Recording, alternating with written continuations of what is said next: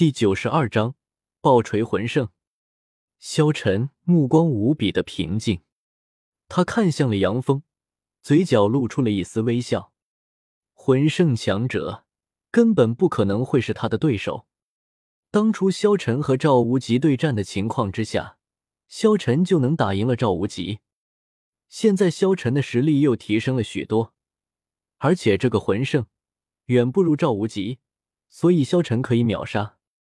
萧晨的眼中带着寒意，对于敌人，他可没有那么多话说。他们已经是你死我亡的关系了，即便说什么也没用了。小子，你到底是什么人？许你性命的人。萧晨淡淡道。这一刻，杨峰想到了很多。萧晨能够一击破开他的防御，这样的人已经算得上天才中的天才了。这等天才一定是氏族大家的子弟，若真是这样，那么有可能他们整个王家都跟着遭殃。我们要不就此停手，从此以后我们各不冒犯，我们之间都仇怨一笔勾销，怎么样？杨峰连忙道：“虽然萧晨的确破开了他的防御，但是从实力上来讲，他并不是很怕萧晨，但是他害怕萧晨背后的势力。若是萧晨背后没有势力，那么他这一身实力该怎么解释？一笔勾销？你觉得可能吗？萧晨淡淡回应道：“我萧晨向来有仇必报，所以今天我必杀你。”萧晨说着，身上聚满了魂力，一剑又朝着杨峰斩去。这个杨峰为了替他儿子报仇，亲自上场斩杀萧晨。萧晨虽然不想惹事，但是要杀自己的人。他一个都不会放过。既然他们这么想要对付自己，那么也别怪自己不客气了。萧晨手中的七杀剑一剑挥了出去，无尽的力量瞬间爆发而出，整个空间都充斥着无比强大的力量。杨峰连忙后退，用自己强大的防御力挡住了这一击。他知道他们之间的关系不能缓和了。那么就做最坏的打算，他也要认真起来，杀了萧晨。好，既然你不肯，那就别怪我手下无情了。杨峰说着，脸上露出了阴冷的笑容。忽然，他的第五个魂环亮起，那是一个万年魂环，剧烈的光芒展开，魂技玄龟霸地，顿时。仿佛一只巨大的玄龟附着在了杨峰的身上，杨峰瞬间朝着萧晨砸了下来。整个战斗场地并不大，但是杨峰这一击是范围性魂技，这一击几乎将整个场地都笼罩，也就是说萧晨避无可避。好，既然想要硬碰硬，我就陪你。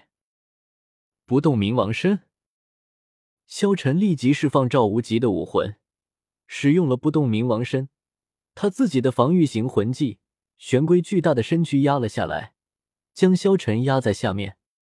萧晨使用了复刻之眼之前复刻的不动冥王身，虽然他的青莲武魂也可以防御，但是他不想暴露，所以他使用他的复刻之眼就行了。轰！一声巨响，烟尘四起。只见萧晨被巨龟压在了身下，萧晨小姐姐们担心的喊道：“萧晨被玄龟压在下面，所以他们非常担心会出现什么意外。”但是就在他们担心的时刻，地上的玄龟开始震动了起来。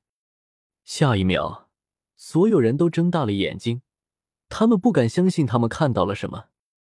只见萧晨慢慢的从玄龟地下撑了起来。然后用双手将玄龟举了起来，玄龟估计有萧晨的几十倍大，但是此刻竟然被萧晨举了起来，这也太逆天了吧！